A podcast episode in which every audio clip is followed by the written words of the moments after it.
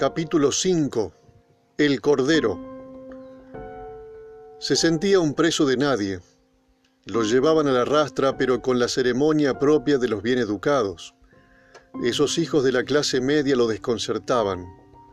Le decían general, y ni siquiera los amarrearon para sacarlo de su casa. Bastó con un gesto, un tono de voz, y el dedo de uno de ellos rozando el gatillo.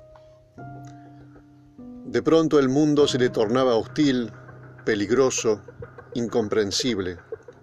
Se sentía viejo, sufría de parálisis facial y la tos aguda provocada por la falta de oxigenación de sus pulmones le generaba una sensación de ahogo. La maldita arritmia lo tenía a mal traer. Esa mañana no había parado de sudar. La camisa blanca, se pegaba a su cuerpo de 67 años. Pidió que le dejaran desabrocharse el cuello de la camisa. Quería abrir la ventanilla y sentir el aire fresco en la cara. Recordó la última vez que había nadado en Mar del Plata y se fue despidiendo de la milicia, los recuerdos de la infancia, sus padres, su esposa, sus hijos. Todo el pasado le cayó encima. La mirada de sus verdugos no le transmitía nada en especial, salvo la certeza de que ese sería su último viaje. El gordo Massa lo miró fijo. Fernando Abal Medina le apretó el brazo con la mano derecha. Allá arriba en el departamento se salvó, pero si ahora se hace el valiente, va a morir desangrado en el auto. Podían haberlo aniquilado ahí mismo si hubiesen querido, pero la idea no era matarlo rápido. Querían hacerlo hablar de los bombardeos sobre la Plaza de Mayo, los fusilamientos del 56, el destino del cadáver de Eva Duarte y del golpe a Juan Domingo Perón. Querían quebrarlo y demostrar que era un conspirador caduco y gorila. A esa hora, 10 y 30 de la mañana, el tránsito era normal. No había operativos cerrojos en Capital y el Gran Buenos Aires. El presidente y los principales comandantes de las Fuerzas Armadas estaban en el Palomar, en el acto por el Día del Ejército.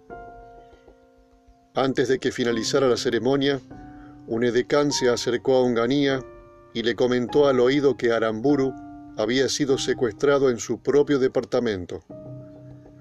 El presidente le pasó el caso a su ministro del Interior, el general Imás, quien a través de su segundo, Darío Saráchaga, difundió la teoría del autosecuestro. Durante el curso de la tarde sería el mismo Imás quien haría el anuncio en cadena nacional. Aramburu está vivo y en el Uruguay, dijo gesticulando ante las cámaras de Canal 7. La familia Aramburu estaba desesperada. Ya de vuelta del acto con Onganía, al jefe de la Marina, el almirante Pedro Navi, le llamó la atención la falta de controles en las rutas. No vio ni un solo patrullero en todo el trayecto desde el Palomar hasta la sede del Estado Mayor Conjunto, en el centro de Buenos Aires. Así se lo hizo notar a su asistente y hombre de confianza, Carlos Sasá Martínez, que con el tiempo se convertiría en operador político de Emilio Eduardo Macera. Esos primeros momentos fueron una pesadilla para la familia Aramburu. Al estupor inicial se sumó la sensación de absoluto desamparo. Cuando escucharon al ministro Imás, no podían entender por qué insistía en que Aramburu tenía custodia. La última vez que estuvo realmente protegido fue durante el gobierno de Arturo Frondizi. No lo custodiaban ni la policía ni el ejército, sino la gendarmería. De todos estos detalles hablaban los amigos de Aramburu en el living del departamento del octavo piso de Montevideo 1053. Ataban cabos, sospechaban que algo funesto estaba por suceder. Atropellados por los nervios del momento, Bernardino Lavairú, Eduardo Pérez Alati, Arturo Matov, Egidio Massey y otros allegados comenzaban a desenredar la madeja del secuestro. Al jefe de los montoneros, Fernando Aval Medina, no le impresionaba el rostro avejentado del cautivo, esa calma chicha que destilaba su mirada de cuartel. La venganza sería la cura. Le ordenaron que mantuviera la cabeza baja, que no intentara nada extraño y que clavara sus ojos en el piso de la camioneta. Más tarde le recordarían el insulto que le soltó a Perón en marzo de 1956. Él lo había llamado cobarde y Perón le contestó desde Panamá el 8 de marzo de ese mismo año. He leído en un reportaje que usted, se ha permitido decir que soy un cobarde porque ordené la suspensión de una lucha en la que tenía todas las probabilidades de vencer. Usted no podrá comprender jamás cuánto carácter y cuánto valor hay que tener para producir gestos semejantes. Para usted, hacer matar a los demás en defensa de la propia persona y de las propias ambiciones es una acción distinguida de valor. Para mí el valor no consiste, ni consistirá nunca, en hacer matar a los otros. Esa idea solo puede pertenecer a los egoístas y a los ignorantes como usted. Tampoco el valor está en hacer asesinar a obreros inocentes o indefensos, como lo han hecho ustedes en Buenos Aires, Rosario, Avellaneda, Berizo, etc. Esa clase de valor pertenece a los asesinos y a los bandidos cuando cuentan con la impunidad. No es valor atropellar los hogares humildes, vejando mujeres y humillando ancianos, escudados en una banda de asaltantes y sicarios asalariados, detrás de la cual ustedes esconden su propio miedo. Si tiene dudas sobre mi valor personal, que no consiste como usted supone en hacer que se maten los demás, el país tiene muchas fronteras. Lo esperaré en cualquiera de ellas para que usted me demuestre que es más valiente que yo. Lleve sus armas, porque el valor al que me refiero solo se demuestra frente a otro hombre y no utilizando las armas de la patria para hacer asesinar a sus hermanos y sepa para siempre que el valor se demuestra personalmente y que por ser una virtud no puede delegarse. Hágalo. Solo así me podrá probar que no es la gallina que siempre conocí. Si usted no lo hace y el pueblo no lo cuelga, como merece y espero, por salvaje, por bruto y por ignorante, algún día nos encontraremos. Allí le haré tragar su lengua de irresponsable. Y ahora, ¿de qué le servía recordar esas palabras ofensivas, esa cháchara que brotaba de la lengua de su enemigo íntimo? Se sentía tan poca cosa, no tenía poder ni gloria e iban a matarlo como a un perro. Ya no era el hombre que venía a liberar a la nación del tirano, era un rehén. ¿Pero de quién?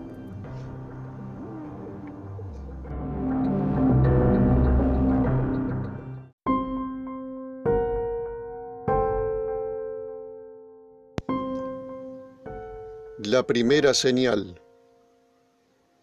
Recién a las 9 de la noche del 29 de mayo sonó el teléfono de la agencia de noticias Saporiti, en el piso 12 del edificio de Diagonal Norte 615.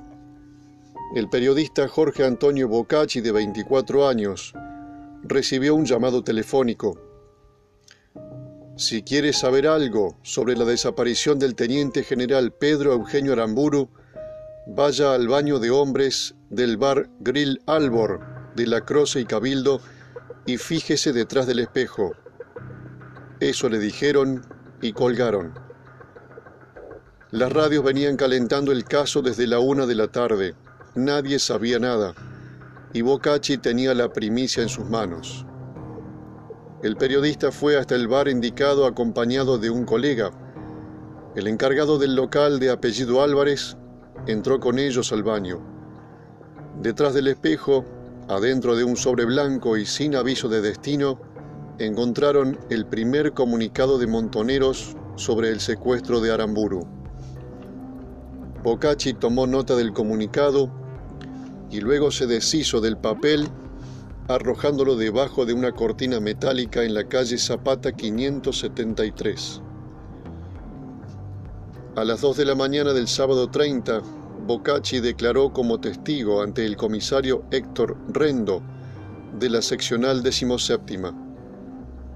El primer comunicado de los montoneros tenía el encabezado Perón vuelve y decía, Hoy, a las 9 y 30 horas, nuestro comando procedió a la detención de Pedro Eugenio Aramburu, cumpliendo una orden emanada de nuestra conducción, a los fines de someterlo a juicio revolucionario. Sobre Pedro Eugenio Aramburu pesan los cargos de traición a la patria y al pueblo y asesinato en la persona de 27 argentinos. Actualmente Aramburu significa una carta del régimen que pretende reponerlo en el poder para tratar de burlar una vez más al pueblo con una falsa democracia y legalizar la entrega de nuestra patria. Oportunamente se darán a conocer las alternativas del juicio y la sentencia dictada. En estos momentos tan tristes para nuestra Argentina, que ve a sus gobernantes rematarla al mejor postor y enriquecerse inmoralmente a costa de la miseria de nuestro pueblo, los montoneros convocamos a la resistencia armada contra el gobierno gorila y oligarca, siguiendo el ejemplo heroico del general Valle y de todos aquellos que brindaron generosamente su vida por una patria libre, justa y soberana. Perón o muerte, viva la patria. Comando Juan José Valle, Montoneros. Apenas supo del secuestro el delegado personal de Perón, Jorge Daniel Paladino, se manifestó en contra. Los peronistas, dijo, no somos ni resentidos ni revanchistas. Cada vez que el pueblo y las Fuerzas Armadas se han encontrado, el país avanzó. Y cada vez que los enemigos del pueblo pusieron una cuña entre él y las Fuerzas Armadas, retrocedió. Y ahora la historia se repite. El delegado de Perón desconfiaba del gobierno de Onganía y de los que se atribuían el hecho. Estaba convencido de que se trataba de una operación de los servicios de inteligencia y así se lo transmitió a Perón, que por su parte tenía la íntima convicción de que la CIA estaba detrás del secuestro. Desde el Ministerio del Interior, Francisco Imás inició una cacería ficticia de los posibles autores. Varios opositores políticos fueron detenidos en vano, entre ellos los peronistas de izquierda Gustavo y Pocho Rearte y Jorge Di Pasquale. El líder de la CGTA, Raimundo Ongaro, también sería de la partida. Todos fueron alojados en el penal de Villa Devoto. Cinco mil policías salieron a las calles, rastrearon cementerios de la provincia de Buenos Aires, Rosario y Córdoba. En la Ruta 9, a 40 minutos de la capital cordobesa, está ubicado el pueblo de Laguna Larga. Hasta allí llegaron el 30 de mayo. 400 policías buscando el rastro de Aramburu. Exhumaron y deshicieron tres ataúdes sin ningún resultado. Mientras los efectivos seguían lo que sin duda fue una pista falsa, una banda de ladrones asaltaba el Banco Nación del pueblo.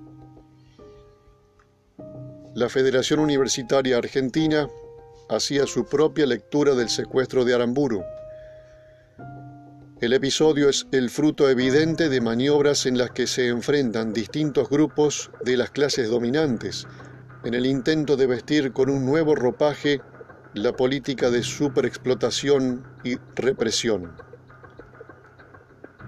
El 30 de mayo, Onganía recibió a la esposa de Aramburu en la Quinta de Olivos.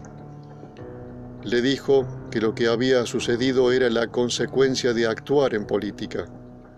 Sara Herrera quedó muda. Durante la primera semana de la investigación, la justicia fue distraída con más de 100 pistas falsas. Los contactos de la familia con el gobierno de Onganía se fueron diluyendo cada vez más los amigos de Aramburu organizaron una serie de pesquisas fallidas que terminaron desgastando el ánimo de Sara Herrera. Nada parecía consolarla. Tenía la certeza de que su esposo no volvería. Durante el último viaje que hicieron juntos a Europa, ella le había advertido, al igual que su hijo Eugenio, que estaba muy expuesto y sin apoyo. ¿Por qué no te alejas de la política, Pedro? le rogó. Aramburu estaba convencido de que llegaría a la presidencia otra vez. Entretanto, distintas organizaciones armadas aprovecharon la espectacularidad del caso para exigir la inmediata libertad de sus presos. Algunas se adjudicaron el secuestro y exigían condiciones para devolver a Aramburu con vida el mayor Pérez Alati gestionó una entrevista con Lanuse con el propósito de solicitarle una mediación. La propuesta de los aramburistas era clara. Los secuestradores debían liberar a su líder en tanto que Lanuse debería garantizar la devolución del cadáver de Evita, enterrado con nombre falso en Italia. Lanuse pareció aceptar dijo que haría todo lo posible para agilizar la operación y le prometió a la esposa de Aramburu que movería cielo y tierra para encontrar a su marido y solucionar el caso. Al despedirla le soltó una de sus frases categóricas. No dormiré hasta encontrar a su esposo y a los criminales. Durmió y no movió un dedo entregó el cuerpo de Eva Duarte de Perón al general Juan Domingo Perón el primero de marzo de 1971, diez meses después del secuestro de Pedro Eugenio Aramburu. Las casualidades de la historia son raras. La familia Aramburu le propuso a Lanuse un trueque que coincidiría con las exigencias de los montoneros con una salvedad. Estos pretendían canjear muerto por muerto. Mientras sus allegados se juntaban con altos jefes militares para saber qué había pasado con su marido, en una entrevista con Francisco Paco Manrique, Sara Herrera escuchó esta frase. Yo no puedo hacer nada, Sara. Esto es culpa del hijo de puta de Onganía. Manrique era íntimo amigo de la Nuce y del almirante Navi. El 31 de mayo, los montoneros lanzaron dos nuevos comunicados. El número 2 decía, Perón vuelve al pueblo de la nación. Ante la difusión de falsos comunicados atribuidos a organizaciones armadas reclamando la autoría de la detención de Pedro Eugenio Aramburu e imponiendo condiciones para su rescate, la conducción de nuestra organización se ve en la obligación de efectuar las siguientes aclaraciones. Primero, el día 29 de mayo a las 9 y 30 horas, nuestro comando Juan José Valle procedió a la detención de Pedro Eugenio Aramburu.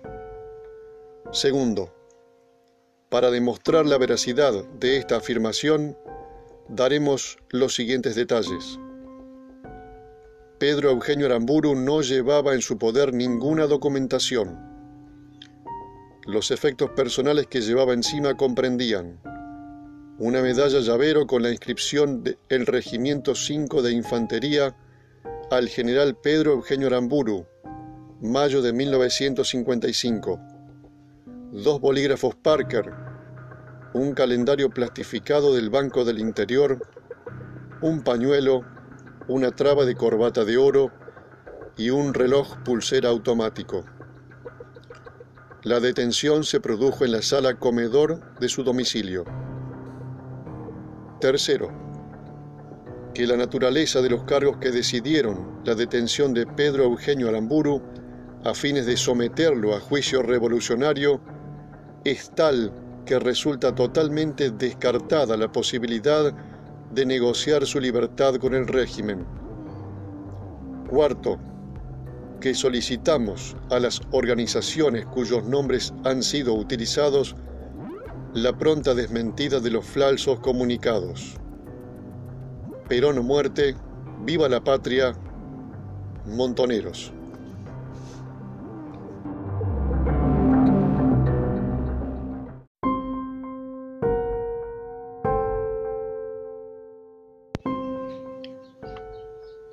Con apenas dos horas de diferencia propagaron el comunicado número 3 que adelantaba la sentencia de muerte. Perón vuelve al pueblo de la nación. En el día de la fecha, domingo 31 de mayo de 1970, la conducción de nuestra organización, constituida en Tribunal Revolucionario, luego de interrogar detenidamente a Pedro Eugenio Aramburu, declara, primero, por cuanto Pedro Eugenio Aramburu se ha reconocido responsable de los decretos 10.362 y 10.363 de fecha 9 de junio de 1956, por los que se legaliza la matanza de 27 argentinos sin juicio previo ni causa justificada. Segundo, del decreto 10.364 por el que son condenados a muerte ocho militares por expresa resolución del Poder Ejecutivo Nacional, burlando la autoridad del Consejo de Guerra, reunido en Campo de Mayo y presidido por el general Lorio, que había fallado la inocencia de los acusados. Tercero, de haber encabezado la represión del movimiento político mayoritario representativo del pueblo argentino, proscribiendo sus organizaciones, interviniendo sus sindicatos, encarcelando a sus dirigentes y fomentando la represión en los lugares de trabajo. Cuarto, de la profanación del lugar donde reposaban los restos de la compañera Evita y la posterior desaparición de los mismos para quitarle al pueblo hasta el último resto material de quien fuera su abanderada por cuanto el tribunal lo ha encontrado culpable de los siguientes cargos que no han sido reconocidos por el acusado. Primero, la pública difamación del nombre de los legítimos dirigentes populares en general y especialmente de nuestro líder Juan Domingo Perón y nuestros compañeros Eva Perón y Juan José Valle. Segundo, haber anulado las legítimas conquistas sociales instauradas por la revolución justicialista. Tercero, haber iniciado la entrega del patrimonio nacional a los intereses foráneos. Cuarto, ser actualmente una carta del régimen que pretende reponerlo en el poder para tratar de burlar una vez más al pueblo con una falsa democracia y legalizar la entrega de nuestra patria. Quinto, haber sido vehículo de la revancha de la oligarquía contra lo que significaba el cambio del orden social hacia un sentido de estricta justicia cristiana. El Tribunal Revolucionario resuelve, primero, condenar a Pedro Eugenio Aramburu a ser pasado por las armas en lugar y fecha a determinar. Segundo, hacer conocer oportunamente la documentación que fundamenta la resolución de este tribunal. Tercero, dar cristiana sepultura a los restos del acusado, que sólo serán restituidos a sus familiares cuando al pueblo argentino le sean devueltos los restos de su querida compañera Evita. Perón o muerte, viva la patria, montoneros. Mientras los comunicados de Montoneros enloquecían a la familia y a los amigos de Aramburu, la policía continuaba encontrando sobres en los baños de los bares y las entidades públicas. Se trataba de notas dirigidas al gobierno. Algunas eran golpes de efecto, otras no tanto. El primero de junio de 1970, Montoneros emitió el comunicado número 4. Perón vuelve al pueblo de la nación. La conducción de los montoneros comunica que hoy, a las 7 horas, fue ejecutado Pedro Eugenio Aramburu. Que Dios, nuestro Señor, se apiade de su alma. Perón o muerte, viva la patria, montoneros. Al día siguiente, una comisión policial a cargo del jefe de la seccional tercera, comisario Antonio Salvador Llanaula, encontró más sobres dentro de una sucursal del Banco Provincia de Buenos Aires, en la calle Córdoba 936 de la capital. Eran cuatro en total. Uno de ellos estaba firmado por el comando montonero Juan José Valle, otro decía Viva Onganía, el tercero, contenía una amenaza. Peligro entregarla. Los policías de Yanaula temían que se tratara de una bomba y exigieron la intervención de la División Explosivos de la Policía Federal. El cuarto comunicado era más confuso todavía. El teniente general Aramburu, aseguraban allí, había dejado de existir a las 10 y 30 de hoy y su cadáver solamente sería canjeado por el de Eva Perón. Una docena de cartas similares fueron descubiertas en el bar St. James de Córdoba 699. A esa altura, Aramburu hacía rato que había dejado de existir. En el departamento de policía lo sabían desde el mismo 29 de mayo, el día del secuestro un confidente de los jefes policiales de la época, Roberto Olajahuesca, escuchó otra frase notable, esta vez de boca de uno de los directores de Coordinación Federal, Ricardo Campodónico.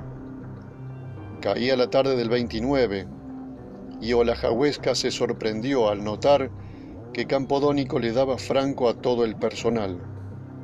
Le preguntó, ¿Cómo es que se van hoy con el secuestro de Aramburu? A esta hora Aramburu ya está mirando desde abajo cómo crecen los rabanitos, le respondió Campodónico.